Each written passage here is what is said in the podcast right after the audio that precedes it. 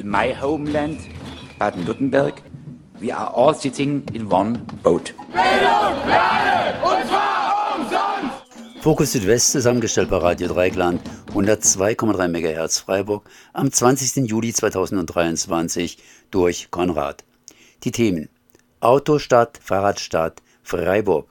Die Stadtverwaltung hat teure Pläne zur Sanierung der Bahnhofsgarage ausschließlich für den Autoverkehr vorgestellt. Radio Dreigland berichtete über die Kritik des VCDs Südbadens an den Plänen. Stadtrat Martin Kodderer, CDU, warf dem VCD in der jüngsten Gemeinderatssitzung vor, dass ihre Kritik nicht hinnehmbar sei und dem VCD möglicherweise nicht zustehe. Hier die gekürzte Beleuchtung der Pläne und am Ende die Reaktion des VCDs auf die CDU-Kritik. Unser Redakteur Fabian sprach mit Fabian Kern, Geschäftsführer VCD Südbaden. Dazwischen 50 Jahre nach der Bekanntgabe des Baubeschlusses für ein AKW in Wiel. Dass man Infrastruktur saniert, sollte doch unstrittig sein, oder? Warum seht ihr das anders? Also wir sehen natürlich die Notwendigkeit, bauliche Mängel und auch Mängel am Brandschutz und so weiter zu beseitigen. Für uns ist aber die Frage, was ist das Ziel der Sanierung? Wollen wir am Ende der Sanierung wieder Autos unterstellen in dieser Bahnhofsgarage oder wollen wir sie öffnen für andere Verkehrsmittel, insbesondere für eine zukunftsweisende Fahrradgarage, die im Rahmen einer Mobilitätsstation auch den Umweltverbund einfach stärken kann im Bahnhofsumfeld? Hat äh, die Stadtverwaltung äh, solche Ideen geprüft? Also wir sind darauf aufmerksam geworden, auf die Sanierung dieser Bahnhofsgarage durch einen äh, Presseartikel vor mehr als einem Jahr und haben daraufhin dann auch schon eine erste Stellungnahme veröffentlicht, wo wir äh, dagegen protestiert haben, dass das eben einfach nur umgebaut werden soll. Diese ja, Pressemitteilung wurde veröffentlicht, haben wir auch der Stadtverwaltung äh, zugeschickt. Es gab dann zwei Anfragen aus dem Gemeinderat. Die erste kam von Bündnis 90 Die Grünen und die zweite war dann von, ich glaube, fünf Fraktionen unterstützt, die auch nochmal nachgefragt haben, wie sieht es denn aus? Kann man da auch Fahrräder integrieren in das Projekt und so weiter? Ähm, Gibt es da weitere Möglichkeiten, andere Verkehrsmittel mit einzubinden? Oder halt mehr zu machen als nur äh, Business as usual und 9,5 Millionen Euro in äh, Kfz-Infrastruktur zu versenken. Dann haben wir noch weiterhin versucht, ähm, Informationen über diese mögliche Sanierung ähm, zu erlangen. Also wir wollten einfach mal Baupläne haben von dieser Bahnhofsgarage, weil das ein Problem ist ja, dass viele sich überhaupt nicht vorstellen, äh, was dort eigentlich für Infrastruktur existiert. Also viele von uns fahren kein Auto und sind deswegen auch selten oder nie in dieser Bahnhofsgarage drin. Das sind tatsächlich drei Stockwerke, also U1, U2 und U3, äh, die dort hunderte Parkplätze vorhalten in direkter Bahnhofsnähe.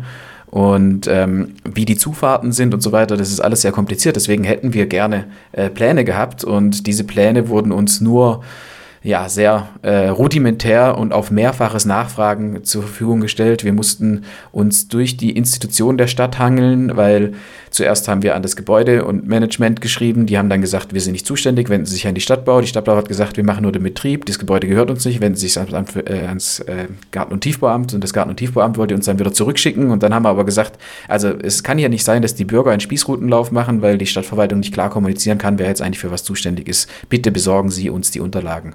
Und dann kamen eben die Argumente, naja, ähm, es gibt zwar ein Gutachten zur, ähm, zum Bausubstanz und das eben auch den, äh, den Anlass gegeben hat, dann die Sanierung einzuleiten oder den Prozess anzuschieben.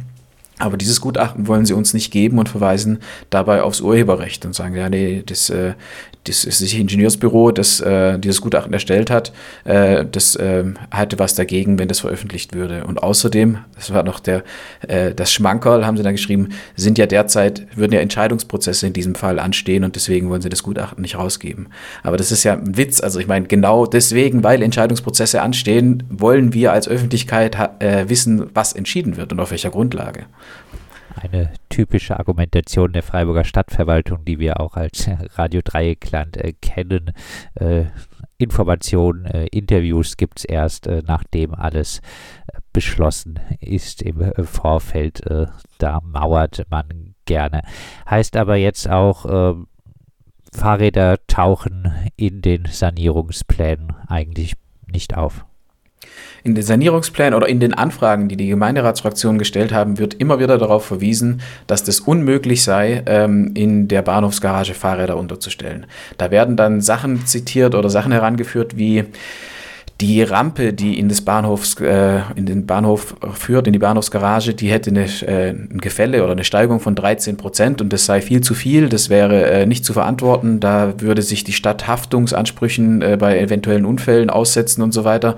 Jetzt haben wir gestern mal diese äh, Rampe beim Fahrradparkhaus der äh, Universitätsbibliothek hier in Freiburg vermessen und kommen da auf eine Steigung oder ein Gefälle von 15 Prozent, also zwei Prozent mehr als das, was die Stadt Freiburg für unverantwortlich hält. Ich ich glaube, wir müssen das Land Baden-Württemberg mal darauf aufmerksam machen, dass sie hier eine gemeingefährliche Fahrradgarage gebaut haben und sich ähm, unglaublichen Haftungsansprüchen äh, aus, aussetzen, wenn sie die weiterhin betreiben. Also da sehen wir viel vorgeschobene Argumente, äh, die wir technisch nicht nachvollziehen können und aufgrund der mangelnden Informationen, die wir von der Stadt haben, halt auch nur beschränkt äh, überprüfen können. Und jetzt, aber gestern haben wir uns mal die Mühe gemacht, das selbst auszumessen, weil Informationen ja nur schwer zu bekommen sind und das sind unsere unsere ja, etwas doch peinlichen Ergebnisse. Die äh, Stadtverwaltung äh, sagt jetzt, die Bahnhofsgarage äh, sei zu Spitzenzeiten nahezu voll ausgelastet. Weiter heißt es in äh, der Vorlage der Stadtverwaltung, das äh, kostenlose Kurzzeithalten in der Bahnhofsgarage wird gleichfalls sehr gut angenommen unterstützt somit das Reisen mit dem öffentlichen Verkehr und reduziert gleichzeitig das verkehrsgefährdende Halten in der Fahrradstraße oder in zweiter Reihe. Das klingt doch so nach einer Argumentation, äh, der sich auch äh, der VCD nicht äh, verschließen äh, sollte, oder? Die Bahnhofsgarage scheint gebraucht zu werden und reduziert und äh, regt an zur Benutzung von den Bahnen dann. Also, das sind zwei Sachen. Zum einen ist die Aussage, die Bahnhofsgarage ist zu Spitzenzeiten nahezu voll ausgelastet, richtig, aber sie antwortet, antwortet nicht die Frage, ob die Bahnhofsgarage generell gut genutzt wird. Denn das wisst sie nicht. Wenn wir uns nämlich die Daten angucken, die wir gemeinsam mit dem Chaos Computer Club gesammelt haben, dann sehen wir, dass in den allermeisten Fällen die Bahnhofsgarage in den letzten 90 Tagen nicht voll ausgelastet war. Also da gibt es eigentlich immer wieder 200 freie Stellplätze, ähm, äh, also 50 bis 100 freie Stellplätze sind eigentlich ständig zur Verfügung. natürlich gibt es dann auch mal den einen oder anderen Samstag, wo tatsächlich in der Bahnhofsgarage und der Konzerthaus und der Volksbankgarage, die alle drei von der Stadtbau betrieben werden, wo wirklich mal alle äh, Parkplätze ausgebucht sind. Aber das sind Phasen, also jetzt in den letzten 90 Tagen kann ich das in dieser Statistik zweimal sehen. Wahrscheinlich an zwei Samstagen über vier Stunden waren mal wirklich alle Parkplätze ausgebucht. Das heißt, die Stadtverwaltung argumentiert ja eigentlich damit, wenn wir die Bahnhofsgarage, also in ihren Antworten auf die Anfrage, wenn wir die Bahnhofsgarage schließen würden, dann würde der Freiburger Stadtbau ganz viele Einnahmen entgehen.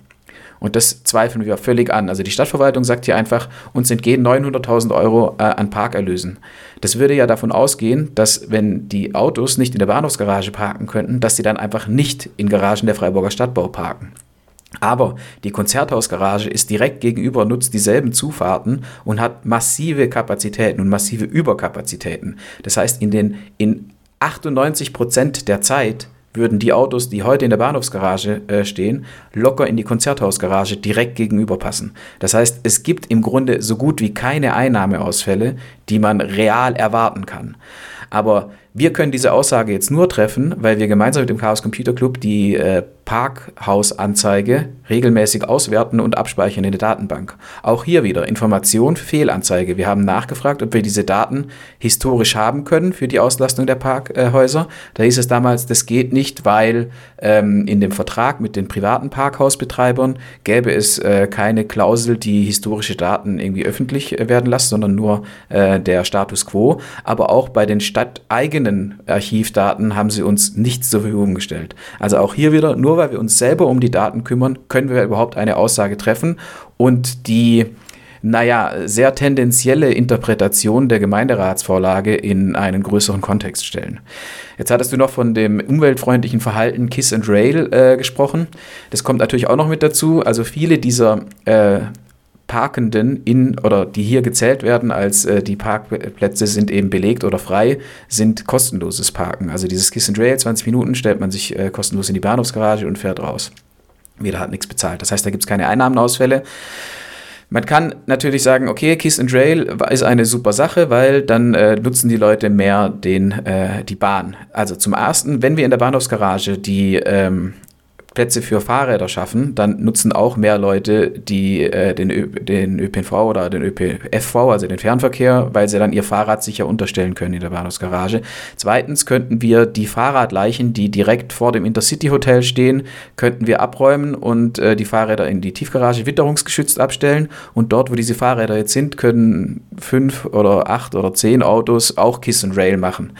Und zum zweiten oder zum wichtigsten Punkt eigentlich, wir haben ein wunderbares Straßenbahnnetz in Freiburg. Wenn Leute von außerhalb das Gefühl haben, sie können der Breisgau S-Bahn oder der Rheintalbahn nicht trauen, um zum Fernverkehr zu kommen, dann sollen sie bitte mit ihrem Pkw an eine der Park-and-Ride-Parkplätze fahren und dort in die Straßenbahn umsteigen. Das funktioniert hervorragend. Man kann an der Bissierstraße, an der Padua-Allee, an der Gundelfingerstraße kann man seine Lieben mit dem Auto in die Straßenbahn bringen. Die Straßenbahn führt direkt auf die äh, Brücke über den Gleisen und derzeit werden Aufzüge saniert dort.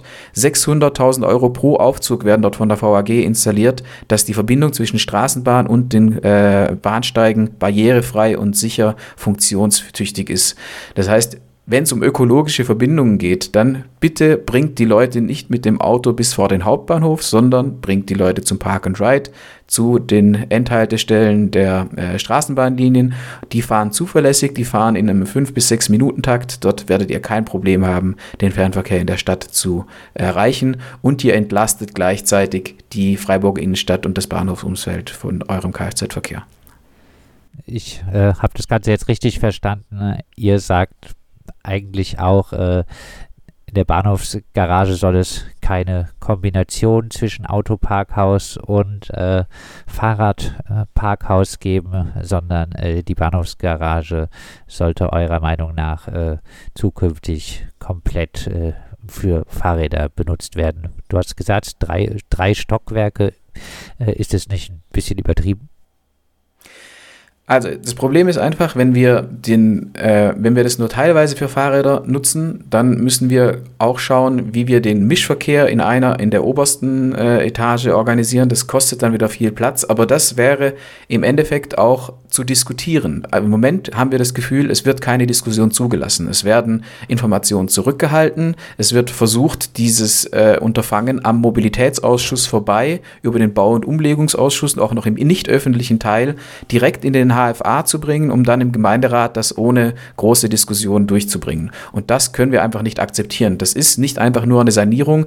Business as usual is not an option. Wir sind in der Klimakatastrophe. Wir müssen alle Investitionen, die wir heute tätigen, auf ihre Klimawirkung ähm, auch überprüfen. Und der größte Witz an dieser Angelegenheit ist ja noch, dass sie für die Sanierung dieses Parkhauses ähm, mehr als 40.000 Euro aus dem Zukunftsfonds Klimaschutz abziehen, weil sie Leuchtstoffröhren durch LEDs ersetzen. Das heißt, der Zukunftsfonds Klimaschutz, der vom Mitbeirat im Gemeinderat ähm, äh, die Gelder sollten zugewiesen werden zu wirklich äh, sinnvollen Projekten und so weiter. Und diese Gelder fließen jetzt teilweise in die Sanierung von Kfz-Infrastruktur, die uns für die nächsten Jahrzehnte Autos in die Innenstadt spülen wird äh, und verhindert im Endeffekt die äh, Umwandlung in eine Fahrradgarage. Also ob jetzt alle Parkplätze dort äh, umgewandelt werden müssen und ähm, alles nur noch Fahrradparken ist oder ob man sich auch eine kombinierte äh, Lösung vorstellen kann, vielleicht auch zusammen mit E-Carsharing oder dass man unter, in der Bahnhofsgarage dann nur noch mit E-Fahrzeugen reinfahren kann und dort auch nicht nur sechs Ladepunkte vorsieht, wie das die aktuellen Pläne vorsehen, sondern eine ernsthafte Infrastruktur für elektrische Mobilität mit Ladestationen auch für Fahrräder und für äh, andere elektrisch unterstützte äh, Mobilitätsformen. Das ist das Ergebnis eines Prozesses, eines Diskussionsprozesses, der leider bisher nicht ermöglicht wird. 19.07.1973, das heißt vor 50 Jahren, da wurde nämlich der Standort Wiel für das später verhinderte Atomkraftwerk bekannt gegeben. Und um diesen Standort herum haben ja einige Ereignisse stattgefunden. Ich bin jetzt verbunden mit Axel Meyer. Erstmal herzlich gegrüßt. Ja, hallo. Axel, du bist ja im Unruhestand und erinnerst dich noch hier gut daran, was denn damals vor 50 Jahren beziehungsweise davor und danach praktisch stattgefunden hat. Und wir hängen uns jetzt ein bisschen an diesem Datum 19.07. an, um das einfach mal rückblickend zu beleuchten. Ja, also wie gesagt, das war ja vor einem vor 50 Jahren, vor einem halben Jahrhundert, das war ja eine spannende Zeit in Deutschland, Europa und der Welt. Das war noch die Zeit der in Anführungszeichen guten, alten, offenen, ehrlichen Umweltverschmutzung. Da sind die Kühe auf der Weide tot umgefallen wegen Bleivergiftung in Norddeutschland. Da haben die Kinder Pseudogruppe bekommen in der Nähe von Verbrennungsanlagen. Da war der Rhein eine Kloake. In unseren Bächen konnte nicht gebadet werden. Es war einfach eine Zeit extremer Umweltverschmutzung, wo sich die jungen Menschen heutzutage auch nicht ansatzweise vorstellen können, wie das damals war. Die denken, äh, hier, wenn Großvater erzählt, das muss vor 200 Jahren gewesen sein. Und vor 50 Jahren war ein spannendes Datum hier am südlichen Oberrhein, nämlich äh, ein Erfolg, ein erster Erfolg der Anti-Atom-Bewegung. Am 19.07.1973, vor 50 Jahren, wurde Wiel zum Standort für das später verhinderte Atomkraftwerk. Und hinter dieser kleinen Meldung steckt eigentlich ein Erfolg. Das heißt, schon zwei, drei Jahre hatte das damalige Badenwerk, heute ENBW, versucht, ein Atomkraftwerk in Breisach am Rhein politisch durchzusetzen. Und die konservative Landesregierung und das Badenwerk waren total erstaunt. Es gab einen massiven Widerstand gegen das Atomkraftwerk. Und was sie noch mehr erstaunt hat, das war jetzt nicht nur der städtische Widerstand von Studierenden aus Freiburg, sondern das war ein extrem bürgerlicher Widerstand auch. Äh, der wurde ganz stark getragen von äh, Winzergenossenschaften, von Bauernverbänden und es waren ja alles Bastionen der CDU und es gab massive Schlepperdemonstrationen, es gab Unterschriftenaktionen. Äh, also wie gesagt, am Kaiserstuhl war der Protest gegen das Atomkraftwerk Breisach sehr massiv. Ja, und dann haben sie sich überlegt, äh, wir suchen einen neuen Standort, wir weichen einfach aus und dann sind sie 13 Kilometer nach Norden gezogen und äh, wie gesagt, am 19.07. vor 50 Jahren wurde dann bekannt gegeben über das Radio, Radio Dreieckland gab es damals noch nicht, wurde bekannt gegeben, dass Wiel jetzt Standort für das später verhinderte Atomkraftwerk wurde. Und sie haben sich getäuscht. Das heißt also, äh, der Protest schwoll an. Er, er, wurde in Breisach wurde er schwächer, aber in Wiel wurde er stärker. Und äh, ja, die Bürgerinitiativen auf beiden Seiten des Rheins haben äh, Informationsveranstaltungen gemacht, sie haben Demos organisiert, sie haben, sie haben die Bauplatzbesetzung vorbereitet, die Bauplatzbesetzung in Wiel und die Bauplatzbesetzung äh, in Markolsheim. Das sind zwei große Daten im nächsten und im übernächsten Jahr. Wie ist es überhaupt zu diesem Protest gekommen? Da sind ja konservative Leute auf dem Lande. Irgendwie muss doch da angestoßen worden sein. Die Informationen kamen relativ stark von jungen Studierenden aus Freiburg. Da gab es da gab's, äh, wirklich tolle Initiativen und die ursprüngliche Angst war erstmal nicht die vor dem Atom und vor der Radioaktivität, sondern die vor, vor den Kühltürmen. Das heißt, äh, es, der Kaiserstuhl war damals im Herbst ein Nebelloch. Es war viel, viel nebliger. Es war kälter wie jetzt in Zeiten des Klimawandels. Und, und so ein Kühlturm hätte äh, im Prinzip, diese Kühltürme am Rhein hätten ungefähr so viel Wasser abgegeben wie, wie der halbe Bodensee äh, durch Verdunstung. Und da bestand einfach die Gefahr, dass, dass es mehr Nebel gibt und dass gerade in der entsprechenden Zeit im Spätherbst, dass dann die Reben äh, weniger Öchslegrad bekommen und, und, und, und, und eine massive Qualitätsminderung haben. Das war sozusagen der Beginn, das war der Türöffner für die Winzergenossenschaften und für die Landwirte und Landwirtinnen am Kaiserstuhl. Äh, aber später hat sich das dann geändert. Also nach dem die Menschen offen waren für das Thema, haben sie begonnen, sich für die Radioaktivitätsthemen, für Unfallgefahr, für Ähnliches zu interessieren. Und so hat sich das verändert. Also am Anfang stand die Angst vor dem Kühlturmnebel und das hat sich dann äh, schon in Breisach, aber später noch stärker in Wiel verändert, in die atomaren Gefahren der, der Atomkraft.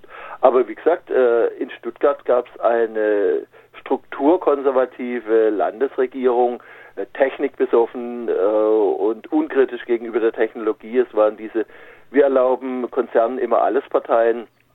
die das durchsetzen wollten. Und hier am Kaiserstuhl war es eher eine wertkonservative Bevölkerung, die äh, sich, die, die sich gegen das Atomkraftwerk gewehrt hat. Aber es waren natürlich auch ganz, ganz viele normale Arbeitnehmer, Arbeitnehmerinnen. Es, es war, es war, es, es war ein Querschnitt der Bevölkerung. Aber dass dieser Protest eben so stark von den Winzern und Winzerinnen getragen wurde, hat die CDU in Stuttgart doch sehr erschüttert. Und deswegen dieser Umstieg, deswegen äh, diese, diese Verschiebung nach Wiel, weil man dachte, ja, Wiel liegt ein Stück weit weg vom Kaiserstuhl, da ist der Protest dann einfach geringer. Jetzt gab es um diese ganze Geschichte natürlich auch noch andere Umweltprobleme. Also man muss dazu sagen, dass es ja im Prinzip nach dem Krieg diesen generellen Glauben an den Fortschritt gab und die rauchenden Kamine bringen den Fortschritt. Und wir hatten äh, entsetzliche, wir hatten entsetzliche Katastrophen mit Kontergan und äh, mit, mit, mit, mit Kindern, die Pseudogrupp hatten und die, die Schlote haben geraucht. Und vor 50 Jahren hat es da einen, einen Umbruch gegeben. Das heißt, äh, es gab die erste Kritik, also es gab hier am Oberrhein äh, zwei Freunde von mir, Roland Görger und Conny Jäger, haben mit dem damals noch sanften Protest gegen die Verschmutzung, gegen die Vergiftung der Wutach angefangen. Es gab äh, Proteste gegen die Brennelementefabrik in Heitersheim. Es gab Proteste gegen das äh, Atomkraftwerk in Breisach aber das waren eher noch äh, sanfte Proteste. Man muss da mal sagen, dass sich ein Fenster der, der Möglichkeiten geöffnet hat, ein Window of Opportunity. Der Erfolg von Breisach hat dazu geführt, dass man gestärkt in die Konflikte in, um Markolsheim, um das Bleichemiewerk und um das Atomkraftwerk Wiel gegangen ist. Äh, Im Prinzip hat sich dieses Fenster der Möglichkeit geöffnet, beherzte Menschen haben zugepackt und dann wurden eben hier später dann nicht nur Breisach verhindern, sondern das Atomkraftwerk in Wiel, das Atomkraftwerk in Kaiser-Augst in der Schweiz und das Atomkraftwerk in Gerstheim in Frankreich. Aber irgendwann hat sich das Fenster auch wieder geschlossen und die Wiederholung sozusagen dieses Protestes in Brockdorf und Gronde war schon nicht mehr möglich. Trotzdem mal eine kritische Frage, beziehungsweise eine Frage so nochmal zum allgemeinen Verständnis.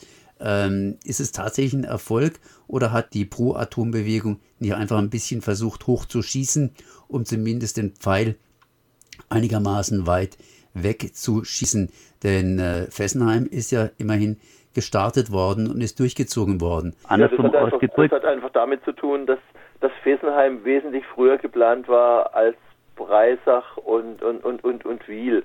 Das heißt also, da war dieses Fenster der Möglichkeiten noch nicht geöffnet. Es gab damals schon Proteste in Frankreich dagegen, aber die sind dann erst angeschwollen. Äh, wie gesagt, also Fessenheim konnte nicht mehr verhindert werden. Das, äh, das war, da waren die Planungen einfach zu früh. Aber was ganz, ganz viele Menschen einfach vergessen ist, dass es auch in Frankreich massive Proteste gab gegen den schnellen Brüder in Malville, gegen das Atomkraftwerk in Gerstheim bei Straßburg oder gegen das Atomkraftwerk in Blogow am Atlantik. Und diese Projekte konnten zumindest verhindert werden. Die wurden nur vergessen und verdrängt und äh, ja, da leidet die französische Anti-Atom-Bewegung heute immer noch darunter. Dass sie, dass sie im Prinzip ihre Erfolge, die konkret da waren, dass sie die nicht feiert. Wir schauen immer nur auf Fessenheim, wir schauen aber nicht auf das verhinderte Atomkraftwerk bei Straßburg. So Axel Mayer rückblickend auf das Jahr bzw. den Tag 19.07.1973. Vor 50 Jahren wurde Wiel zum Standort für das später verhinderte Atomkraftwerk erklärt. Axel Mayer, Mitweltstiftung Oberrhein. Am 22. wurde die Sanierung der Bahnhofsgarage im Gemeinderat diskutiert und äh, dort wurde unter anderem auch der VCD und eben ich als Geschäftsführer angesprochen, unter anderem vom Gemeinderat Kotterer der CDU und deshalb äh, würde ich gerne hier äh, nochmal an dieser Stelle dokumentieren, was dort gesagt wurde und das entsprechend beantworten. Im Gemeinderat haben ja natürlich nur die gewählten Gemeinderätinnen und Gemeinderäte sowie die Baubürgermeister oder Bürgermeister eben Sprechrecht und die interessierte Öffentlichkeit darf zuhören, aber auf keinen Fall sich in irgendeiner Form bemerkbar machen. Von dem her nutze ich hier die Gelegenheit ähm, zu reagieren auf das Gesagte im Gemeinderat. Nun hagelt es also trotzdem heftige Kritik an dem Vorhaben. Da wirft der Geschäftsführer des VCD der Stadtverwaltung mangelnde Transparenz und unverantwortliche Verwendung von Klimaschutzmitteln und allgemeinen Haushaltsmitteln vor. Ob ihm dies zusteht, der Stadtverwaltung solche Vorwürfe zu machen, will ich nicht beurteilen. Ich hätte mir aber von Ihnen, Herr Oberbürgermeister Horn, eine klare Antwort auf die Vorwürfe gewünscht. Denn hier machen die zuständigen Mitarbeiterinnen und Mitarbeiter im Garten- und Tiefbauamt und an anderer Stelle nur ihre Arbeit und sie leisten gute Arbeit und haben den Gemeinderat, wie bei solchen Sanierungsmaßnahmen üblich, rechtzeitig und umfassend informiert. Das sind aus meiner Sicht Vorwürfe gegen die Stadtverwaltung, also konkret gegen die zuständigen Mitarbeiterinnen und Mitarbeiter, nicht hinnehmbar. Mir ist es wichtig an dieser Stelle zu sagen, dass es nicht um Kritik an einzelnen Mitarbeitern geht in unserer Stellungnahme, sondern wir kritisieren, dass wir trotz mehrerer Informationsfreiheitsgesetzanfragen eben nicht an die Daten gekommen sind, die wir brauchen, um diese Frage richtig zu beurteilen. Es gab ein Zuständigkeits-Ping-Pong zwischen der Freiburger Stadtbau, der Stadt Freiburg und der Freiburger Kommunalbauten. Wir wollten eigentlich nur die Pläne haben von der Bahnhofsgarage, um auch unser Anliegen besser durchdenken zu können und auch dann um, zu diskutieren. Ähm, die Veröffentlichung des Gutachtens zur Sanierung wurde abgelehnt von der Stadtverwaltung äh, mit Hinweisen auf das Urheberrecht. Wir halten das für nicht zulässig und das ist eine politische Entscheidung, keine Entscheidung eines Mitarbeiters. Wie ein Umgang mit solchen Sanierungsgutachten anders laufen kann, hat die Stadt Emdingen gerade kürzlich gezeigt. Dort hat äh, die Stadt nach äh, entsprechendem Bürgerprotest eine extra Sitzung des Technischen Ausschusses einberufen, zu dem die Gutachter eingeladen wurden. Und die Gutachter haben in einer anderthalbstündigen Sitzung das Gutachten haarklein erklärt. Dort ging es ebenso um ein Parkhaus, es ging ebenso um eine Sanierung, es ging ebenso um die gleichen Korrosionsschäden. Das ist transparent, so kann man eben auch mit so einer äh, Anfrage umgehen und das ist unsere Kritik. Im Bauausschuss wurde klar dargestellt, dass die Nutzung der Garage als Fahrradgarage nicht möglich ist, da die Ein- und Ausfahrtsrampen sehr steil sind und die Rampen nicht verlängert werden können. Herr Ueckermann berichtete, dass die Einfahrtrampe, wenn sie verlängert werden sollte, irgendwo im Bereich des Eingangs zum Hauptbahnhof beginnen würde. Man kann sich vorstellen, was das dann bedeuten würde. Diese Information hört die interessierte Öffentlichkeit im Gemeinderat zum ersten Mal, denn der Bauausschuss tagte nicht öffentlich.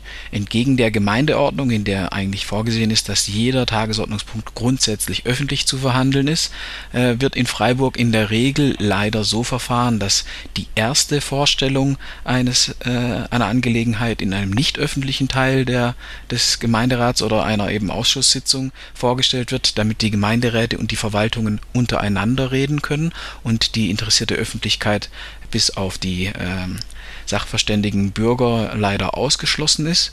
Und äh, erst dann kommt es in einen, zum Beispiel in den Hauptausschuss jetzt in diesem Fall und dann in den Gemeinderat. Wenn die Gemeinderäte aber schon mal im nicht öffentlichen Teil über diese Angelegenheit gesprochen haben, dann hat die Verwaltung einen Informationsvorschuss, also die interessierte Öffentlichkeit kann sich nicht direkt an der Debatte beteiligen und die Mitglieder des Gemeinderats haben das Gefühl, sie haben das ja alles schon diskutiert und sind weniger geneigt dazu, den, äh, den Institutionen, den Verbänden, uns zum Beispiel VCD, dann wieder nochmal zuzuhören, weil eigentlich ist ja schon alles gesagt zu der Angelegenheit. Das ist genau das Problem, womit wir es hier zu tun haben. Mal ganz abgesehen davon, davon, dass diese Angelegenheit eben nicht nur in den Bauausschuss gehört, sondern in den Mobilitätsausschuss. Schließlich sprechen wir hier von Baukosten von rund 35.000 Euro pro Stellplatz. Es ist praktisch ein Neubau, der komplett in Kfz-Infrastruktur geht und es geht hier um eine der wichtigsten Mobilitätsdrehscheiben in Freiburg, nämlich um das direkte Umfeld und fast auch schon den Untergrund vom Freiburger Hauptbahnhof. Solche Themen müssen im Mobilitätsausschuss besprochen werden und zwar von Anfang an öffentlich. Mal ganz abgesehen davon, dass die Rampe an der Fahrradgarage unter der Universitätsbibliothek noch steiler ist als die jetzige Rampe an der Bahnhofsgarage. Dort scheint es irgendwie auch möglich zu sein, ein Fahrradparkhaus zu betreiben. Wir würden da auch gerne weitere Informationen haben, warum das am Bahnhof nicht möglich sein soll. Verwundert hat mich schon, dass die größte Fraktion in diesem Haus den Antrag für eine Teilnutzung der Tiefgarage für Fahrräder mit unterzeichnet hat. Ich erinnere mich an einige Wettbewerbsverfahren zu Bauvorhaben der Freiburger Stadtbau, in denen deren Mitglieder sich immer wieder gegen geplante Abstellmöglichkeiten für Fahrräder in Keller aussprachen und dies damit begründeten, dass die Menschen Fahrräder lieber möglichst nahe am Ziel und ebenerdig abstellen wollen.